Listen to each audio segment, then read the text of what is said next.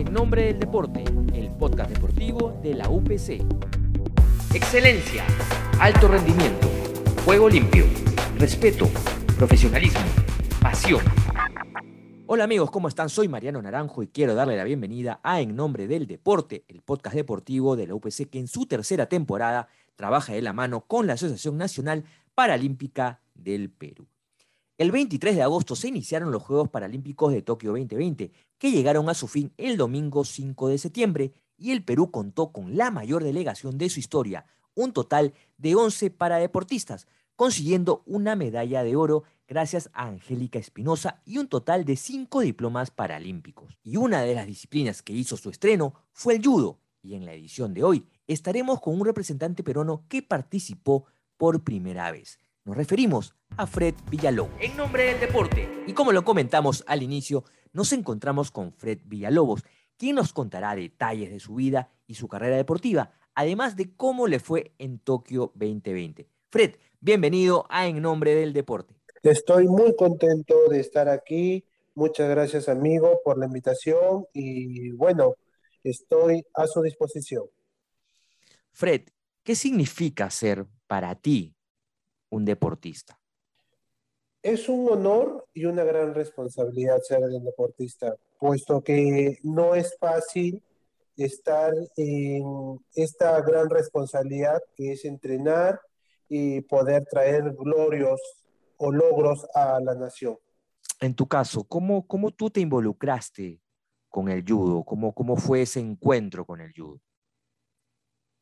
Eh, fue yo creo que algo fortuito, si me permites decir, puesto que yo terminé mi carrera de Derecho en la Ciudad Blanca de Arequipa, y para poder terminar dicha carrera tenía que llevar créditos de formación o talleres extracurriculares.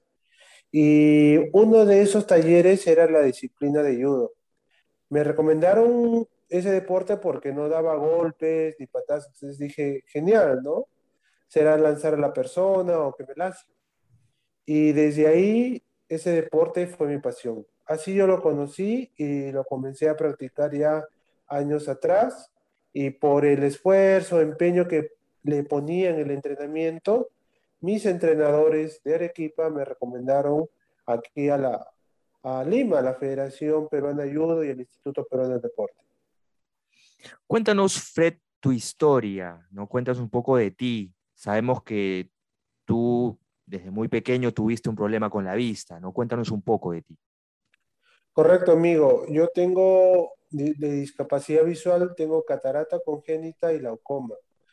Eh, estos dos males se me dieron de, se me diagnosticaron desde mi nacimiento. Desde ahí he comenzado a aprender a vivir con mi discapacidad visual pero eso para nada ha sido una limitante para poder lograr todo lo que he conseguido hasta el día de hoy, ¿no? Tener una carrera, poder practicar un deporte, etcétera, etcétera, etcétera. Nos hablabas de una carrera, eh, tú terminaste derecho, ¿no? O sea, eres un doctor, ¿lo ejerces? Sí, yo ejerzo la carrera de derecho, me he especializado en el tema laboral, y también soy conciliador extrajudicial. ¿Y cómo te va? ¿Cómo te sientes con esa carrera? Bien, contento, me siento muy alegre, eh, me siento muy útil a la sociedad al poder brindar mi asesoramiento a los demás y poder este, darle un apoyo, un soporte legal a la persona que lo necesite cuando va a buscar. Fred, eh, ¿cuánto tiempo ya tienes practicando el, judo? Yo, lo yo tengo practicando el judo más de cuatro o cinco años. Yo desde el año mm, aproximadamente 2016 que terminé mi carrera, he comenzado a practicar el judo. Claro, antes del 2019 como un hobby, como algo, como un pasatiempo, pero ya desde los parapanamericanos como algo de alto rendimiento, ¿no? Si te hago la pregunta en la cual te digo, ¿cuáles son los sacrificios que has hecho en tu vida, Fred, por el deporte? ¿cuáles serían? Yo creo que han sido muchos, puesto que yo vengo de la Ciudad Blanca y he dejado ahí familia, amigos, trabajo, toda una vida ya hecha. Y en lo personal no me arrepiento, puesto que he logrado tener muchos, muchos, muchos laureles o muchos logros para el país. En general, el, el mayor sacrificio que he hecho es un cambio de vida, ¿no? De hábitos, tener una disciplina diferente, hacer cosas que uno no estaba preparado, comenzar a hacerlo desde cero. Creo que ese es el mayor sacrificio que uno puede hacer, ¿no? ¿Y cuántas horas de entrenamiento, por ejemplo, le dedicas actualmente al, deporte? Mi entrenamiento dura seis horas, eh, con sus respectivos descansos, claro. En la mañana hago un trabajo técnico de lo que es judo, hacer las técnicas de pie, lanzamientos, trabajos repetitivos de sombra. En las tardes hago un trabajo físico de hipertrofia, acondicionamiento en el gimnasio, trabajo de discos, mancuernas, barras.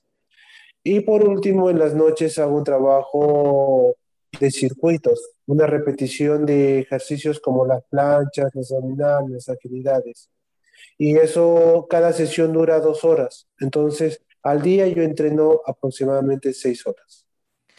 Seis horas. De, seis horas de entrenamiento de lunes a sábado y el resto de horas del día es para ejercer tu labor de derecho o en este momento lo tienes en eh, stand-by?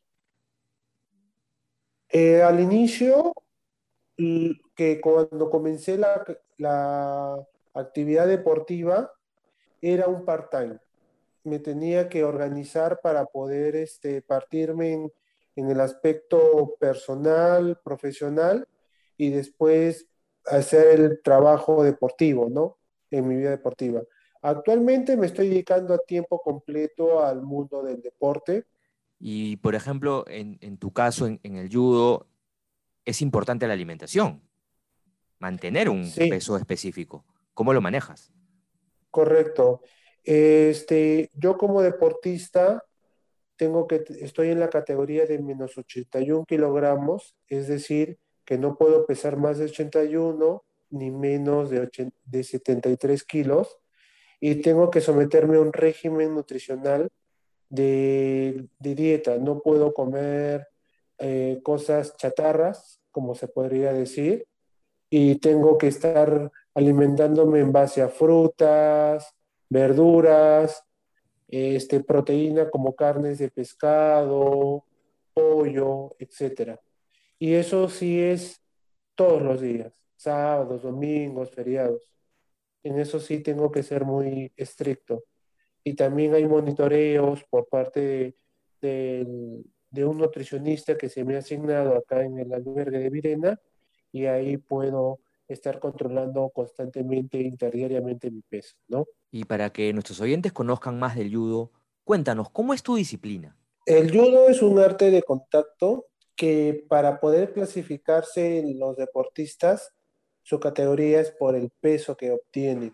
Es decir, un deportista tiene que tener un margen de peso para poder cumplir con otra persona también de ese mismo margen de peso. En mi caso, mi categoría es menos 81 kilogramos y máximo, máximo 81, mínimo 73 kilos. Adicionalmente, que esa es una clasificación del deporte en el ámbito convencional, hay que agregarle la clasificación visual. En el judo, las personas que pueden practicar judo competitivamente o de alto rendimiento son las personas invidentes y las que personas audio impedidas o sordas. En el caso de los invidentes, eh, tienen un residuo visual, los que son B3, los que tienen muy poca visión, B2, los que ven luces, colores, imágenes, y los que no ven nada, como es mi caso, son B1. Entonces, mi clasificación sería así. Yo soy un deportista de, judo en la categoría menos 81 kilogramos nivel B1. Digamos, las peleas tienen las mismas características de un combate de judo convencional en cuanto a tiempo, en cuanto a, reglas.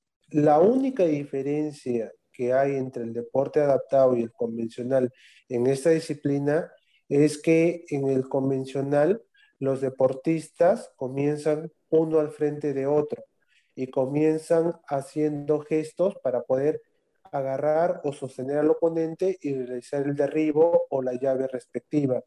En el caso del judo adaptado, los deportistas ya comienzan trenzados, es decir, agarrando la chaqueta y solapa del otro oponente y el, y el árbitro da las instrucciones para que comience la pelea. Es la única diferencia.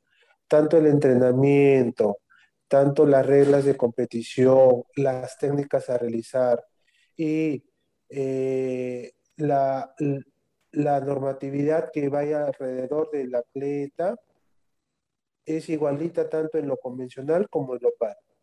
Ok, Fred, quiero hacer una pausa aquí para poder entrar a una secuencia especial que tenemos en el programa que se llama la secuencia de las preguntas ping-pong.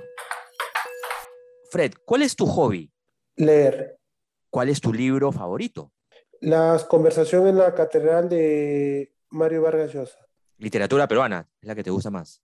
Por supuesto, sí. Me, me gusta conocer mucho la historia del Perú. Ricardo Palma, sus tradiciones, César Vallejo, etc. ¿Algún deportista que admires? No. Yo creo que debo de admirar a todos los peruanos que día a día trabajan y luchan por salir adelante. ¿A qué famoso del deporte te gustaría conocer o de repente ya has conocido y conversar de pronto? De verdad quisiera conocer a Pelé. A Pelé. ¿Te gusta el fútbol? Sí. Sí, sí, no voy a negar que soy hincha del Melgar y el fútbol, como lo mencioné hace un momento, fue un deporte que puede ser el deporte rey, pero desde muy chiquito todos hemos pateado una pelota. En mi caso, una pelota de cascabel, ¿no? Con cascabel. ¿Nunca te animaste a jugar el fútbol, digamos, con, Para personas como yo, eh, el fútbol 5, pero es un deporte que nunca lo practiqué profesionalmente. Siempre en el colegio lo veía, lo veía como el momento de recreo, ¿no? No algo profesional, como lo hago con el judo. ¿Alguna canción, música que utilices para entrenar, que te guste para entrenar? Me gusta mucho la salsa, pero la salsa antigua, Héctor Lavoe, Frankie Ruiz, Iván Cruz. Esa es la música que le tengo mucho, mucho cariño. ¿Algún amuleto, alguna cábala que tengas antes de tus competencias, Fred? A mí lo que me gusta mucho es, antes de entrar a competir, es persinarme y siempre de alguna manera activarme dándome pequeños peñiscos o palmaditas en, en los hombros, en el pecho para poder estar activado. ¿Has contado el número de países en los que has competido hasta ahora? No, pero me imagino que deben ser más de 7, 8. Y en estos países que has visitado por, por el deporte, ¿alguna comida rara, extraña, que recuerdes que tú digas nunca más este plato o de repente, no, yo volvería por este plato? Eh, sí, creo que voy por el primer punto de que antes del Lima 2019 fui a Japón en el mes de marzo a una base de entrenamiento, por eso más o menos conozco cómo es el país, y había un guiso que podríamos relacionarlo como el guiso de carne que hay en, imaginémonos en el arroz tapado, hay un guiso de carne parecido allá, pero es un guiso muy amargo, muy sazonado. Y eso se debe que uno de los condimentos es una, una, como un pepinillo que es bien agrio, muy maduro, muy verde. Entonces, ese plato como que, que me sorprendió mucho y no creo que no, no quisiera repetirlo. Pero hay otro plato que también tienen los japoneses, se llama el curry, que ese sí es dulce y, me gustó mucho. Y ese sí creo que voy a, me voy a dar una escapadita para poder este, volver a repetirlo. Tu plato preferido, siendo Arequipa, me imagino que me vas a hablar de algún plato de la Ciudad Blanca. Sí, por supuesto. A mí me gusta mucho el rocoto relleno y el solterito. Y para terminar, ¿tienes alguna frase o alguna palabra preferida que siempre la dices? No te rindas y lucha por tus sueños. Perfecto, Fred. Así llegamos al final de la secuencia de nuestras preguntas ping-pong. Entramos a la segunda parte del programa y antes de conversar, Fred, de tu experiencia en Tokio 2020, quiero saber qué significó aquella vivencia de Lima 2019. Muchos recuerdos, alegrías y la esperanza de que podemos avanzar mucho más. Entonces, yo podría resumir que Lima 2019 fue para mí y el deporte el punto de partida de todo, ¿no? De que existe este deporte, de que yo he logrado demostrar que puedo brindar resultados con las medallas y de que ascienda a una carrera deportiva que me llene de, de satisfacción tanto a mí como a mis familiares, seres queridos y todas las personas que están detrás. El coliseo lleno, escuchar a la gente que, gritaba Perú, Fred, luego de tu, de tu logro de la medalla, ¿lo recuerdas? ¿Te quedó marcado de pronto? Sí, es una de las experiencias más bonitas que tuve en mi vida porque sentí no solamente que podía ser útil a la sociedad, sino de que de alguna manera rompía esos límites, ese tabú y esa idea de que las personas con discapacidad no pueden. Y al contrario, sí pueden y pueden hacerlo muy bien y cada vez mucho mejor. ¿Cómo catalogas esta experiencia en los Juegos Paralímpicos? Extraordinario. Aunque puede ser una simple palabra, la magnitud de este evento ha sido increíble no solamente porque ha ido una gran delegación de 11 paratletas a este evento, sino que hace más de 17 años no teníamos una medalla o una participación con una fuerza, con una intensidad como la hemos tenido en estos Juegos de Tokio 2020. ¿Qué fue lo más complicado en tu caso, en, tu combate, Fred? Mira, eh, lo más complicado fue vencer el tema de los errores. Creo que mi oponente supo manejar bien, conocer mis, mis puntos débiles y eh, a razón de eso pudo trabajar con una mayor efectividad o tener un mejor resultado. ¿no? Me faltó a mí más racionar, tener esa pericia que lo que es el judo se necesita. Él entrenaba con convencionales, yo entrenaba acá en el Perú un poco limitadamente, pero bueno, eso nunca fue un impedimento para estar bien motivado, pero creo que eso es lo que me faltó, entrenar como, como que si fuera un convencional. Eh, digamos que siempre eh, este tipo de competencias nos dejan lecciones. ¿Qué fue lo que más te dejó como, como lección aprendida para ti? Que no me debo de rendir, que es verdad que eh, mucha gente como yo en la delegación es su primer juego olímpico, que obviamente la valla a superar es muy alta, pero también la expectativa, las ilusiones y la misma esperanza también era muy, pero muy fuerte. Y me, me, me, da esa expectativa de no dejarme atrás. No debo deprimirme ni amilanarme por, por el resultado que haya tenido, sino que ese sea un motor, un trampolín a que tome la decisión de continuar, ¿no?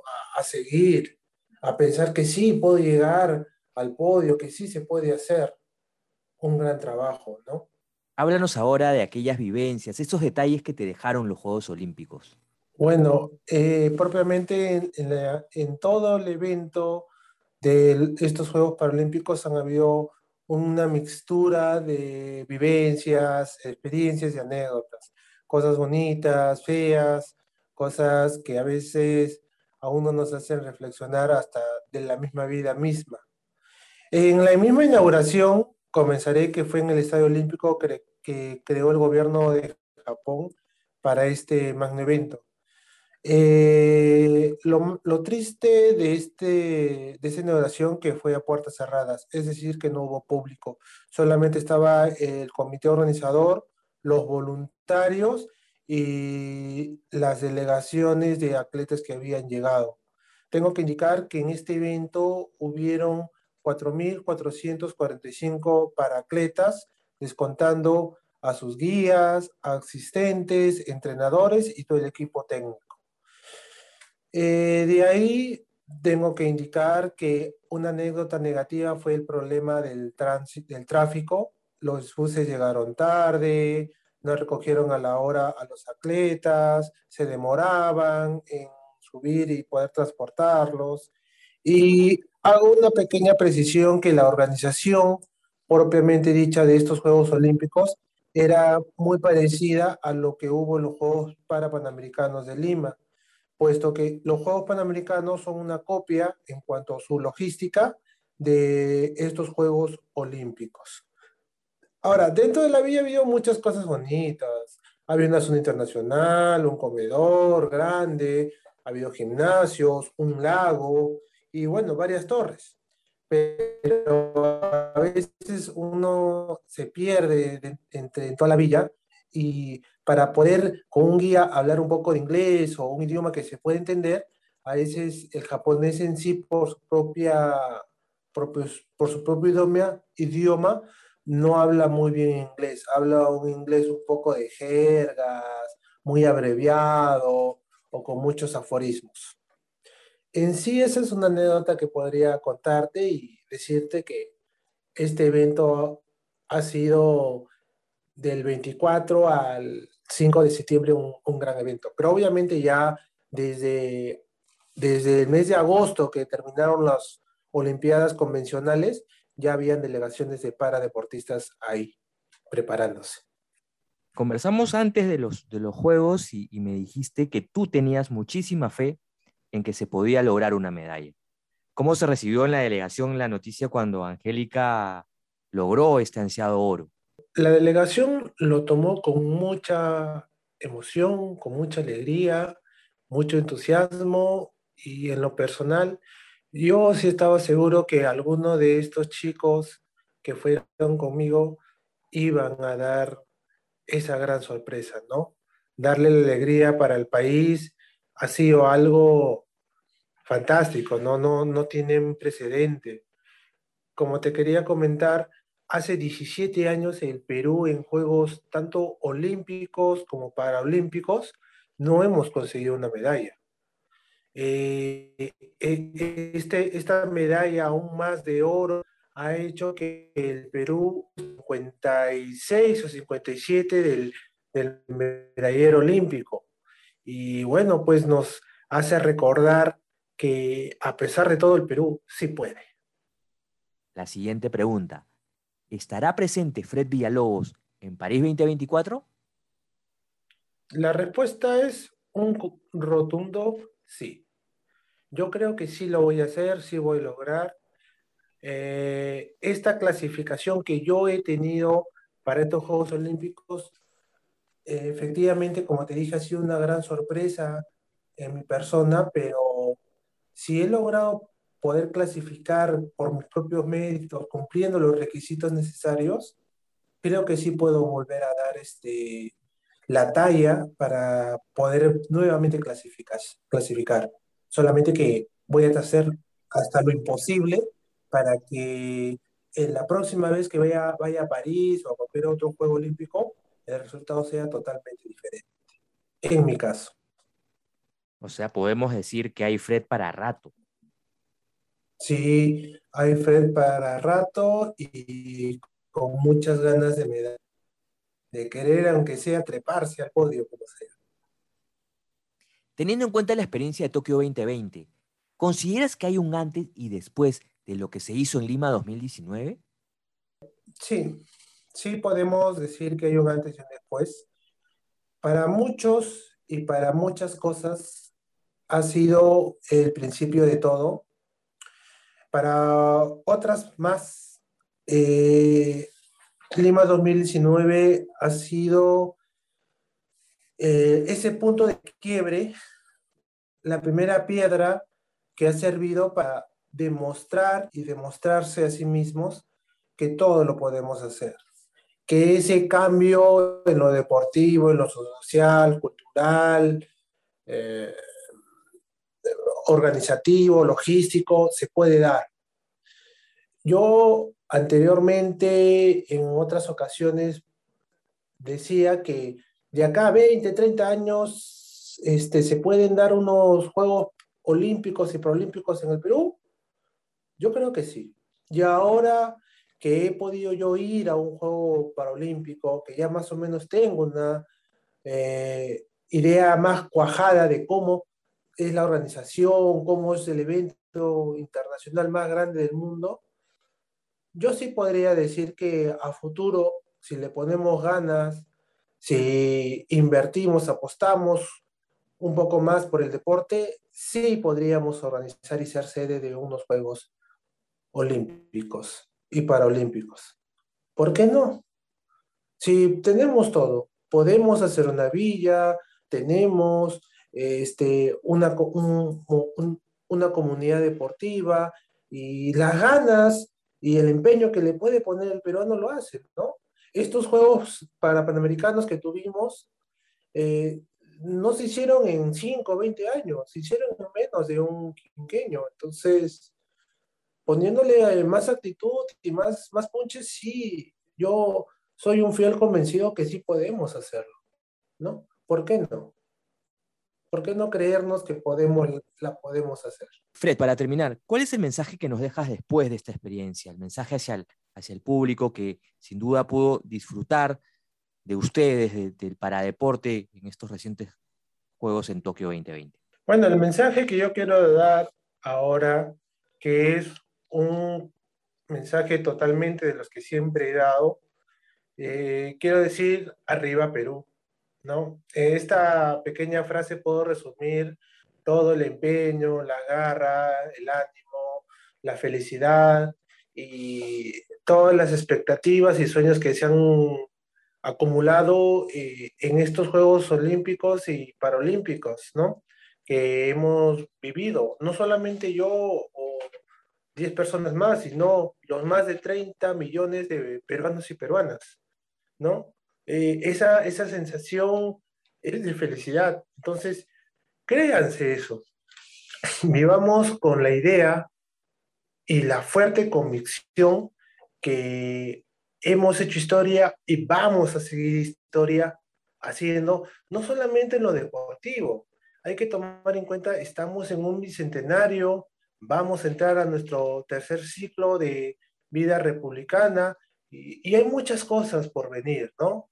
No solamente en lo deportivo, en lo futbolístico, también en lo cultural, en lo social tenemos mucho, pero mucho trabajo que, que hacer como sociedad, como país, como persona, etcétera, ¿no? Ya estamos venciendo una, una pandemia que nos ha traído el COVID-19, pero estamos ahí y no estamos mal, estamos avanzando a comparación de otros países la vacunación y tenemos que seguir eh, en, en, ese, en ese camino, en ese, en ese largo este, puente que es el avanzar, hacia, hacia adelante. Entonces, vuelvo a repetir que podría resumir como mensaje para todos los peruanos un arriba Perú.